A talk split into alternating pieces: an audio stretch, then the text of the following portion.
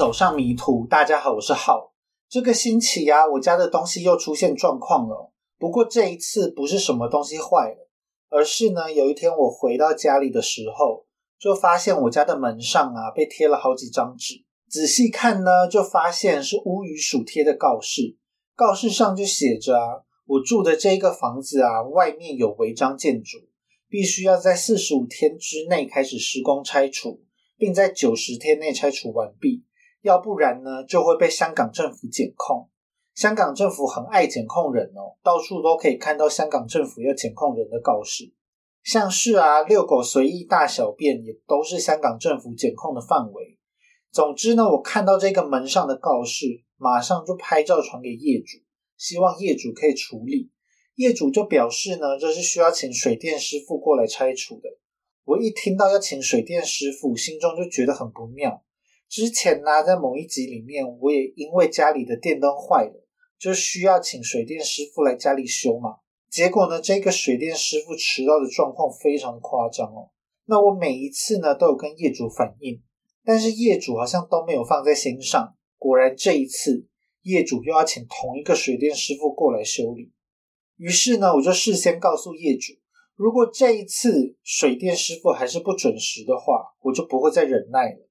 业主就告诉我，师傅是下午一点会到。我就跟业主说，如果师傅会迟到的话，事先跟我说，我可以接受。但如果没有事先告知，我就只会等到一点半。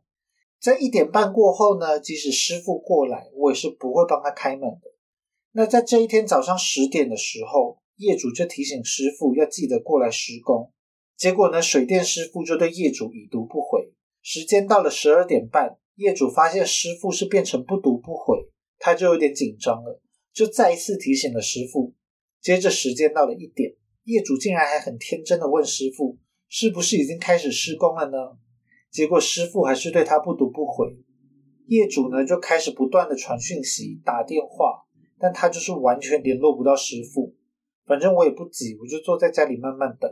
时间等到了一点半，我就跟业主说，叫师傅不用来了，我是不会帮他开门的。接着在时间快到两点的时候，业主才告诉我，师傅终于回他讯息了，说会在半个小时之后到。我就跟业主说，我已经离开家里了，我没有空整天等着一个水电师傅。时间到了两点，业主开始请我回家等待师傅，并跟我说他下一次一定会换一个水电师傅。那我就跟他说，我事先都已经说好了，我没有办法整天都在家里等这个没有时间观念的水电师傅。接着呢，时间到了三点，业主又传讯息给我，告诉我师傅已经到门外了。我其实有点搞不太懂这个业主的心里到底在想什么，我就已经跟他说我不会开门了，结果竟然还是让师傅过来，是不是脑子有问题啊？而且又再一次证明了这个师傅真的是一点时间观念都没有。他说他半小时会到。最后竟然还是花了一小时才到，于是呢，接下来我就决定把我的手机锁到柜子里面，不管是谁联络我都不管。事后一看呢，果然连水电师傅都是直接打到我的手机上，我就跟业主说，可以再另外约时间来修，但如果同样还是不准时，那我就是不会开门，看他是要换个师傅，还是想要赌赌看，看看下一次这个师傅会不会迟到喽。反正等到四十五天之后，被检控的也并不是我，而是这个业主。那我原本呢是预想要在师傅来拆除违章建筑的时候，一边写这一集的稿子，结果呢就被这个师傅再次迟到气到，拖到很晚才开始写稿。那有鉴于呢，我最近实在是都没有办法准时在星期六晚上八点上线新的一集，所以我决定把更新的时间改成每一个周末。就看我什么时候可以完成新的集数，我就会尽快上传。那就开始今天的案件吧。上一集的最后啊，讲到拉达在等待开庭的期间，他多次采取激进的手段反抗。那这一集呢，就从拉达的案件开庭开始说起。拉达的庭审呢，是从一九九四年一月二十四日开始。上一集就有说到啊，很多媒体未审先判。已经把拉达描写成一个无恶不作的魔头，但是因为这一起案件实在是疑点重重，所以其实也并不乏站在拉达这一边的媒体哦。反过头来指责检警还有司法系统对拉达的不公。再加上呢，这一起案件有非常多值得讨论的地方。在前面两集啊，我是比较着重在犯案手法的讨论。但是大家不要忘了，这一起案件呢，还有一个非常具有讨论点的切入方式哦，就是呢，这是一起摩洛哥的穷困移民杀害了法国上流社会人士的案件呢。这个摩洛哥移民呢，甚至都不会说法文，却跑到法国来威胁法国人的生命。法国南部啊，因为地理位置还有历史渊源的关系，有很多合法或是非法的非洲移民。法国南部的大城市马赛呢，甚至被认为是欧洲治安最糟糕的城市之一。欧洲虽然是一个提倡人权的地方，但是种族歧视啊，就是一个根深蒂固的问题。凶手跟被害者的身份、地位、教育程度、种族啊，还有宗教这些方面都有很悬殊的差距，让群众还有媒体闻风起舞。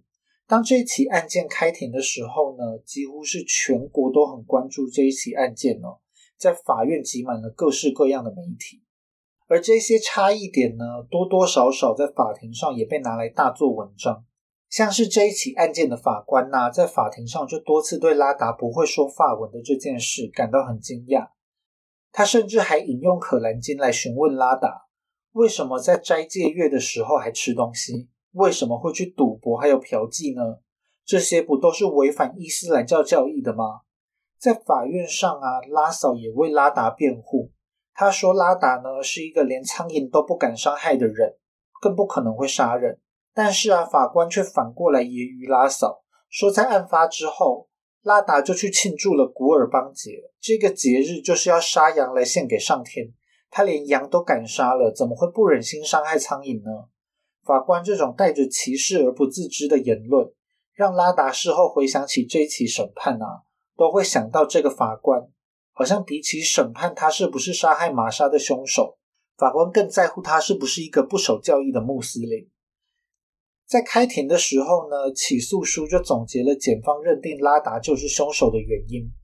这些理由呢，在前两集其实基本上也已经有很详尽的讲过了，那这边就再快速的带过一遍。首先呢，就是在案发现场留下的欧玛马图瑞的血书，血书清清楚楚的指认了凶手是一个叫做欧玛的人，那这就是拉达的名字。根据他们发现玛莎家地窖的状况，检方认为啊，这个地窖门被堵住的状况是无法从外部形成的，只有可能是玛莎自己从内部堵住了地窖的门，并留下了死前讯息。再来呢，就是检方认为拉达有着财务的问题。他有着嫖妓还有赌博的不良嗜好，不仅曾经偷过老婆的首饰去变卖，还有着预支薪水的先例，他就有着很充分的杀人动机。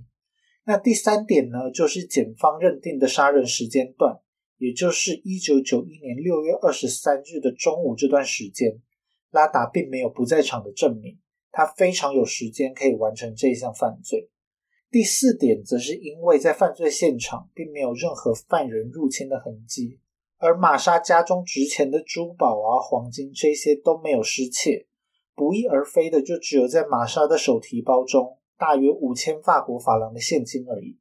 检方就认为啊，这是因为犯人对玛莎家的状况是很熟悉的，是熟人作案，而拉达身为玛莎家的园丁，自然是非常熟悉玛莎家的状况。拥有玛莎家的钥匙也并不是一件奇怪的事情。针对检方提出的这些论点呢，就在前两集都说过了嘛，尤其是关于死前讯息的部分。那在这边只再多补充一些前面没有提到的部分。先从对拉达有利的观点说起，检方认为呢，拉达的犯案动机是他要预支薪水去赌博还有嫖妓，就是因为拉达有赌博的习惯，他在赌场里面输了很多，可能还因此欠下了债务。所以才需要预支薪水去还债或是翻本。不过事后啊，案发现场只少了五千法国法郎嘛，换算下来大约是七百五十欧元，也就是现在大约两万五千台币左右。那就为了大约七百五十欧元而付出杀人的代价，实在是有点太沉重。而且拉达是在二十四日早上就已经前往土伦了，在拉达被捕的时候，并没有在身上找到这一笔钱哦。当然，也因为五千法郎其实并不是什么大钱，很有可能也是拉达早就已经花光了。而关于嫖妓的问题啊，检方其实是拿不出任何的证据。拉达是说呢，是因为在第一次审讯时的语言障碍，他跟警方之间根本没有办法正常沟通，他才会被警方莫名其妙的染上了嫖妓的坏习惯。当然，警方并不承认拉达的说法。虽然警方信誓旦旦说他们是有人证的，但是他们找到的性工作者却没有到法庭出席来指证拉达。在事后呢，这一名性工作者更是出来否认拉达嫖妓的指控。他反过来指控警方，当初呢是警方让他稀里糊涂的签署了一份文件，他自己也不太清楚到底签了什么东西哦，而也并不是他不上庭作证，他怀疑是警方怕事情会败露，所以从头到尾都没有要他上庭作证。如果这个性工作者的说法可信的话，那拉达嫖妓的事情其实就是警方一手策划出来的骗局。还有一个对拉达有利的地方呢，是福奶奶一家人从头到尾都不相信拉达是真凶。虽然拉达也曾经向他们预支薪水，但是啊，在案发当天的早上跟下午，拉达都是在福奶奶家，他只有在中午大约七十分钟左右的时间不在福奶奶家。而在他回到福奶奶家时，拉达不仅仅是神色如常，而且也没有换过衣服，身上呢也没有沾染到任何血迹。福奶奶说呢，这并不是他们眼睛没看到血迹而已，而是如果拉达真的趁着中午杀害了玛莎，以现场狼藉的状况来说，拉达一定多多少少都会沾到玛莎的血嘛。而他们家养的狗啊，对于血腥味是不可能没有任何一点反应的。拉达在法庭上孤立无援的样子，让他赢得了很多法国人民的同情。尤其是法官对于拉达不友善的态度，连陪审团的团员都是看不下去的。在审判开始没多久，就有两名陪审团团员辞去了职务。他们认为啊，整个法院在还没有判决之前，就已经弥漫着浓浓的反拉达氛围。他们没有办法忍受这样的司法系统。法官在后来也一直被质疑，从头到尾都是戴着有色眼镜来看拉达。对于拉达的所有事情，即使是微不足道的小事，法官也是一直试图用负面的观点来攻击拉达，让陪审团的团员都感到非常的疲累。拉达的律师就表示，虽然这些微不足道的小事没有办法证明什么，但是呢，事情就是积少成多，在法官的洗脑之下，已经在陪审团的心中埋下了怀疑的种子，这样的结果就会对拉达非常的不利。像是在案发当天呢，拉达提早在一点十分就回到福奶奶家工作，就被解读为是拉达想要尽早出现在众人的视线，降低他被怀疑作案的可能。他还能若无其事的继续工作，就是因为他是一个冷血的杀手。当拉达被做口供的时候，他没有第一时间就说出他当天中午有打电话给拉嫂，这一定是因为他说谎成性。在法庭上呢，有一位女邻居对拉达做出了不利的证词。在案发的当天中午，这一名邻居呢声称自己从早上的十一点半一直到十二点四十五分，是目不转睛的盯着外面，因为他在等待他的女儿回家。如果拉达在这一段时间有回来的话，那他一定会看到拉达。而拉达呢，平常就是骑着一台机车出入。而这个女邻居呢，在那一天并没有看到拉达骑机车回家。这个女邻居的说法很明显的就跟拉达的证词不符嘛。但是呢，其实这个说法是很牵强的。从十一点半到十二点四十五分，有整整七十五分钟。难道这个女邻居可以全神贯注的一直盯着外面吗？人类的注意力其实是很难这么长时间集中的。后来啊，这名女邻居的丈夫就改口说，也许拉达是有回家，只是他们没有看到而已。更有趣的是呢，这名女邻居后来被询问到，她是怎么样一边准备午餐，一边视线完全不移开窗外的呢？这名女邻居被问到哑口无言。再加上啊，这个女邻居过去还因为中风的关系而有一些认知障碍的问题，她所做出来的证词。很有可能是受到认知障碍的影响，跟实际的状况是有可能有偏差的。这整场庭审的高潮啊，就在第六天的下午，检方呢把案发现场有着死前讯息的那两扇门直接搬到了法庭上面，让所有人都看看这一句有名的“欧妈妈去耶”到底是长什么样子。当这两句血书出现在法庭上的时候，几乎全场是屏气凝神，现场的气氛啊，一瞬间就凝重了起来，让现场的陪审团还有听审的群众不由自主的去想象，如果这两句血书是玛莎死前拼死写下来的。那玛莎是一个多勇敢的人，才能够在死前传递出杀害他的凶手。而不管是支持拉达还是反对拉达的人，都不会反驳这两扇门在法庭上带来的影响。亲眼看到凌乱潦草的死前讯息，成功的激起了群众对玛莎的同情，还有对拉达这一名嫌疑犯的厌恶。在法庭上面，拉达的律师虽然尝试用许多不同的面相来帮拉达辩护。但是许多法界人士啊，都认为拉达的律师表现太过温和。这一起案件呢，检方的论述其实有很多没有办法自圆其说的疑点，但是拉达的律师却没有充分利用这些疑点。这个律师事后就说啊，他其实是刻意采取温和的路线，因为他是真心认为拉达是一个无，他不想要采取太激进的辩护手段，如果反而激怒陪审团，就弄巧成拙了。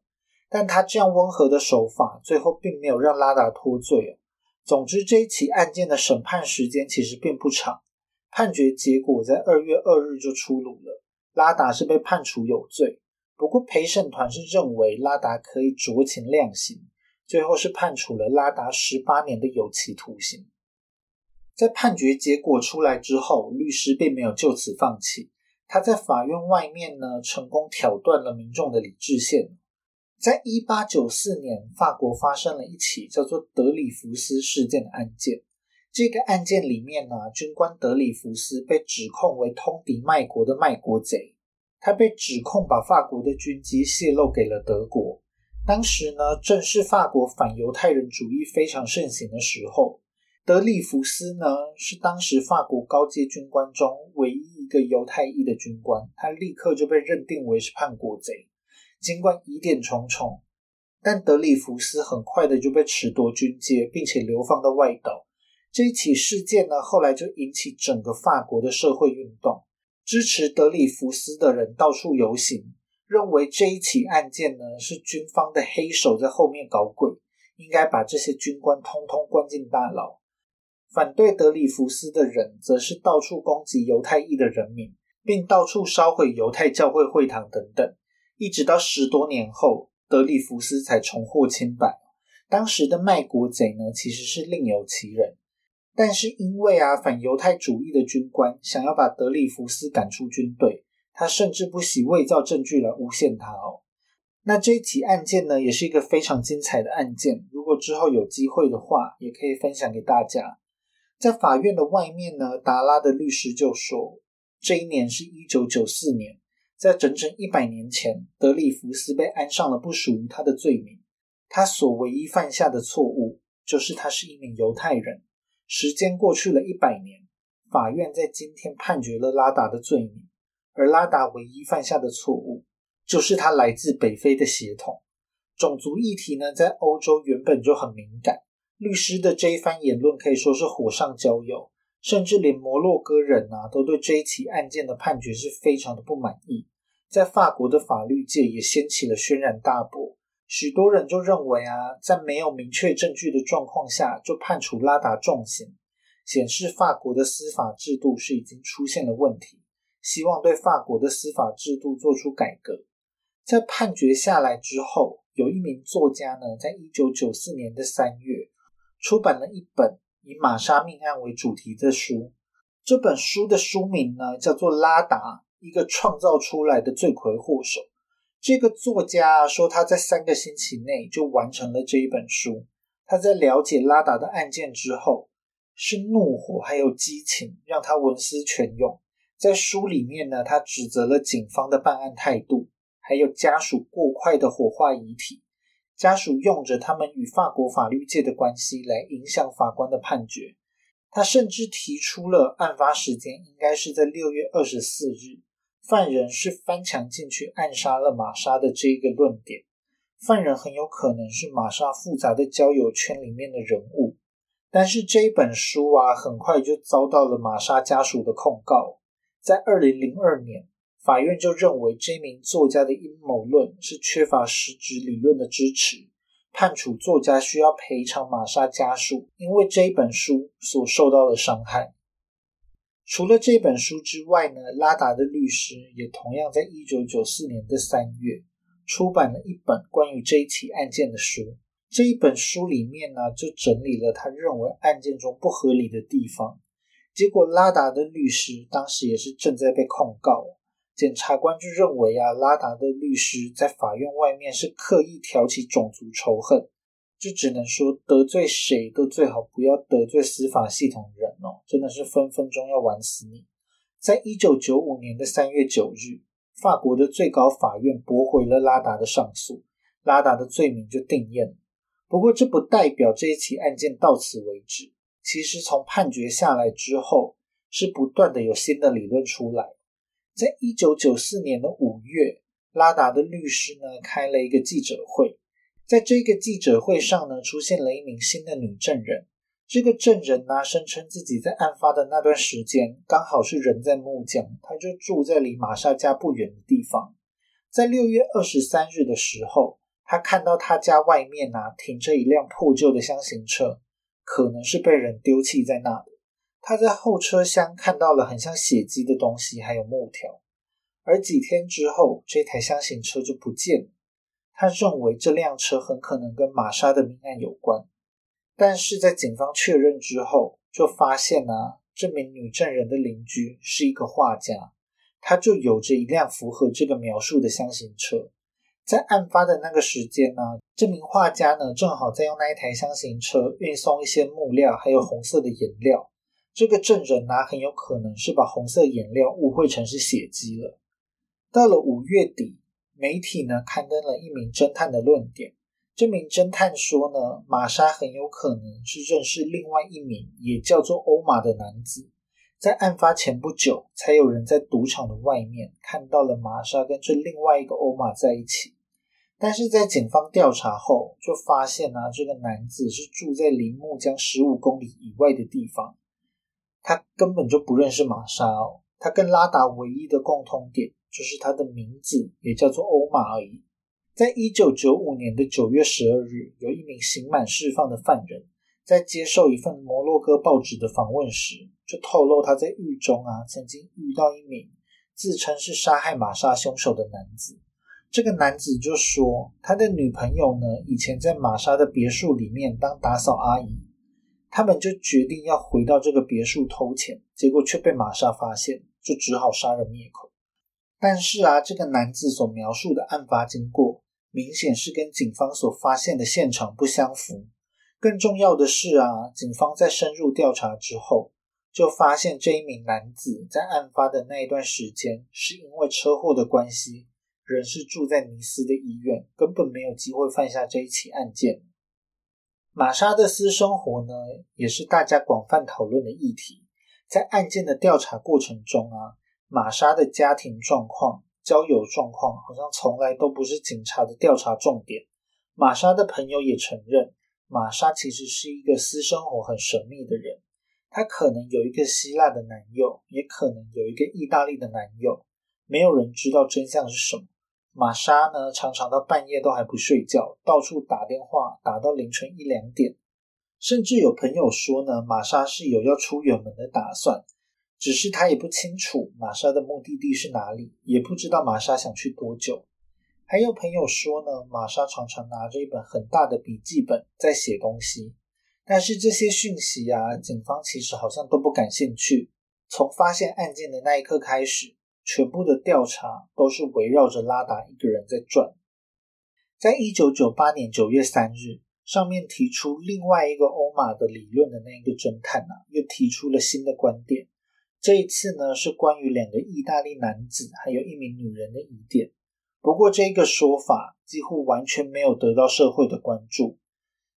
原因呢，就是因为在一九九八年的九月四日，拉达就释放出狱。所有的焦点就全部都落在了拉达出狱的这件事上面。从案发的一九九一年六月底开始算，到拉达真正被释放，大约只过了七年的时间了，与当时判决的十八年是差距非常大的。实际上的状况呢，是因为这一起案件引起了摩洛哥全国人民的注意。当时的摩洛哥国王哈桑二世就因此要求法国要释放拉达。摩洛哥国王最后是与法国达成协议，摩洛哥这边会释放一名法国裔的罪犯，而法国呢要特赦拉达，缩短拉达的刑期。最后法国呢是减少了拉达四年八个月的刑期。由于拉达只要服刑满一半的时间就可以申请假释出狱，拉达在狱中的表现良好。他在一九九八年的一月就满足了假释的条件，但是法院呢还要求拉达需要提供一个永久性的住址，以及有一份工作，他才能够出狱哦。住址的地方好处理，他就填写了拉嫂在土伦的地址，但是在工作方面就没有那么好找，所以他才会一直拖到了九月才正式出狱，并在马赛的一家肉品罐头工厂里面找到了运送员的工作。在拉达出狱之后啊，这一起案件出现了很重大的进展。在两千年的时候，法国的重审委员会考量玛莎的命案可能有误判的成分，因此就委任了新的专家来鉴定玛莎的死前讯息究竟是不是玛莎自己所写的。更重要的是呢，在拉达的律师的要求下，法国在二零零一年。对留下死前讯息的两扇门，以及很有可能是凶手拿来殴打玛莎的木条，进行了 DNA 的检测。DNA 的技术渐渐成熟之后，许多案件都出现了突破性的发展。在这一起案件之中啊，他们认为这些地方就是最有可能让凶手留下 DNA 的地方。在二零零一年的二月，专家证实了在锅炉室的门上以及木条的上面。他们都发现了男性的 DNA，而 DNA 呢，并不属于拉达，只是他们也没有办法确定谁才是 DNA 的主人。他们找到了两个不同的 DNA，但是啊，检方否认这是凶手留下的 DNA。他们说呢，可能是当年的警务人员不小心遗留在证物上面的 DNA，而因为呢，他们发现这些 DNA 是跟玛莎的血混在一起，所以他们也没有办法单独去分辨。究竟是哪一位远景的 DNA 哦？检方呢，因为这个理由，就拒绝把这些新发现当作证据。在二零零一年的六月，重审委员会考量了以下的两项因素，决定把玛莎的命案提交到重审法院。那第一个因素呢，就是在现场发现了不属于拉达的 DNA 嘛。第二个因素呢，就是他们新委派的笔迹专家。认为现场留下来的血书并不是玛莎所写，但是在二零零二年的十一月，重审法院就驳回了重审这一起案件的请求。法院认为呢，重审委员会所提出来的两个因素，并不足以说服他们拉达是一个被冤枉的人。在这一次被驳回之后，这一起案件曾经很长时间都没有任何的进展。拉达也出书讲述自己的故事。在二零零一年呢，还上映了这一起案件的改编电影。电影名称呢，就是那一句有名的 “O Mama t u 法国媒体啊，有时候还会致敬这一起案件呢，故意在下标题的时候犯下同样的文法错误。可以看出来，这一起案件在法国真的是很有名哦。而这一起案件呢，发展到这里也还并没有完结。同样是在二零一一年，拉达请了一名新律师，叫做 c l v y 他向法国的司法部要求，在过去十年间呢，DNA 的技术又更加成熟了，应该要再一次分析他们在二零零一年发现的 DNA。在二零一一年的六月，检方就表示，由于 DNA 是与玛莎的血完全混在一起，在受到严重的污染状况下，他们没有办法把 DNA 单独分析出来。但是他们认为，这些 DNA 呀，应该是汉裔所残留下来。但是，其他有专家认为，虽然当时提取的样本有污染问题，但是这并不代表在两大扇门还有木条上面的所有 DNA 都有同样的问题。所以他们就用了最新的技术，再次从门上还有木条上提取出了 DNA。若是有成功提取出来的话，他们就可以把 DNA 的资料汇入法国的 DNA 资料库中进行比对。但是在二零一三年，检方却对拉达律师的这个要求是完全置若罔闻。原本以为希望又要再次落空，但是法国在二零一四年修法了，放宽了重审案件的条件。拉达的律师呢，马上就把握机会，在二零一四年十月又再一次提出了提取 DNA 的请求。接着在二零一六年的时候，他们果然成功提取出了 DNA。而且一次呢，他们就提取到了四个男人的 DNA 哦，其中两个样本完整，另外两个呢，则是只有部分的 DNA，但是已经足以显示没有其中一个 DNA 是属于拉达的。但是检方仍然是坚称，尽管他们在现场找到了 DNA，那又怎么样呢？这些 DNA 很有可能是在后续的操作中感染上的，他们没有办法确认这些 DNA。究竟是在案发前，还是在案发的时候，还是是在案发之后才沾染上去的呢？所以没有办法把这个 DNA 视为证据。在这一起案件发生三十年后啊，案情又出现了新的进展。在拉达被释放之后，他和拉嫂还有两个孩子是一直生活在土伦。拉达说呢，他一直都在这里，期待司法可以还他清白的一天。在二零二一年的六月，拉达的律师呢，依据一份在二零一九年所做的 DNA 检验报告，显示他们在提取锅炉室门上的 DNA 时，总共在三十五个地方都检验出相同的 DNA，能够同时出现在这么多地方，他们推论这个 DNA 并不是单纯的污染才会出现的，而这些 DNA 又都不属于拉达。因此，律师呢就提出了重新审理的请求。终于呢，在二零二一年的十二月十六日，法国法院就宣布，他们将重审这一起案件。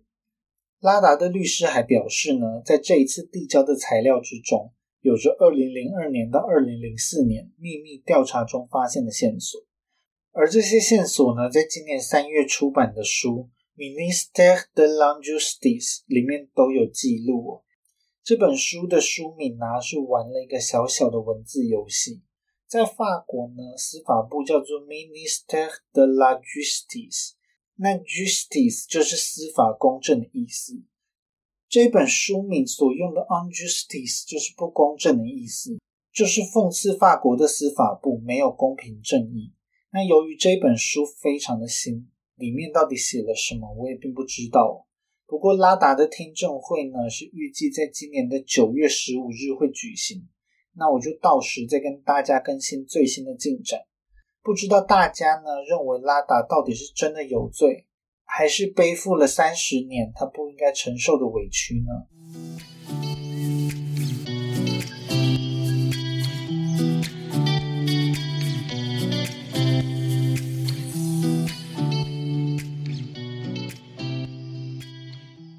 这个星期呀，我的香港同事就跟我说，在铜锣湾是有一个专门卖台湾食物的店铺，他有在卖台湾的香帅蛋糕。因为我就住在这间店的附近，他就请我呢，在回家的路上顺便帮他买一块。那我原本呢，以为这是一间卖很多食物的店，结果看 Google 地图的标示啊，我都已经到了，但根本找不到这商店在哪。在来回绕了绕之后，就只好问问有没有人知道这间店到底在哪里呢？结果都没有人知道诶，还是赛马会的保全告诉我，看地址呢，应该是在前面的商场里面。我仔细想了想，但是却想不到，因为我刚刚来的时候好像没有看到任何像是商场的地方啊。结果呢，走到了宝泉跟我讲的地方，真的是完全不像商场，它就是一个很窄的手扶梯。没想到呢，搭上去之后是别有洞天哦，有很多隔成小间的隔间，基本上呢，每一间都是在做美甲。那我觉得呢，这一个商场里面的空气其实蛮闷的，如果要我在这边待一整天的话，可能是会有点受不了。在一堆美甲店之中找了半天，终于看到了那一个所谓卖台湾食物的小店铺，其实生意还算蛮不错的。我在问我的同事到底是要买哪一款芋头蛋糕的时候，就有两个人过来买东西。当我终于问到同事是要买四百克的双层芋泥蛋糕时，就问老板有没有这款蛋糕呢？但是老板却说啊，香帅蛋糕就只剩下一个七百克的芋泥卷，那一个是要一百七十五块港币。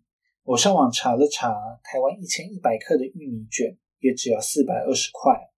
不过考量到这是远从台湾进口的芋泥蛋糕，稍微贵一点点也是可以理解的。很可惜的是啊，问了老板这个保存期限到什么时候，竟然是只有两天的保存期限。如果要在两天内吃完七百克的芋泥卷，实在是蛮可怕，所以我的同事就放弃了。我在离开之前呢，还问了老板，他都是什么时候进货？老板就说呢，他是每个星期四都会进货香帅蛋糕。我就想了想，星期四不就是今天吗？老板呢就跟我说，没错，就是今天。蛋糕们其实是都才刚下飞机的，只是都已经被买走了。那就希望我下一次可以顺顺利利的吃到香喷喷的芋泥蛋糕。那以上呢就是这一集全部的内容了，大家拜拜，我们下一集见喽。